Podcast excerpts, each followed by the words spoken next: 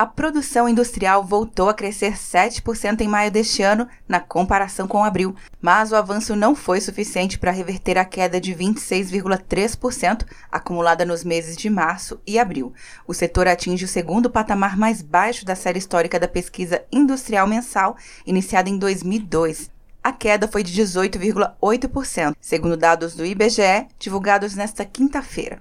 De acordo com o gerente da pesquisa, André Macedo, as atividades foram impulsionadas em grande parte pelo retorno à produção após as interrupções por causa da pandemia. No mês de maio, especificamente, com a volta natural à produção, uh, mesmo que de forma parcial, há um crescimento e, e, há uma disseminação, um espalhamento desses resultados positivos, alcançando a maior parte das atividades investigadas e todas as categorias econômicas, com destaque para bens de consumo duráveis e bens de capital. Mesmo com o desempenho positivo, o total da indústria ainda está em 34,1% abaixo do nível recorde, alcançado em maio de 2011. Os bens de consumo duráveis, como veículos, e bens de capital, como máquinas e equipamentos, tiveram as taxas positivas mais acentuadas em maio passado, com ambos interrompendo dois meses seguidos de queda na produção e marcando os avanços mais elevados em 18 anos. A atividade de veículos automotores, reboques e carrocerias foi o destaque da pesquisa, com alta de 244,4% na produção,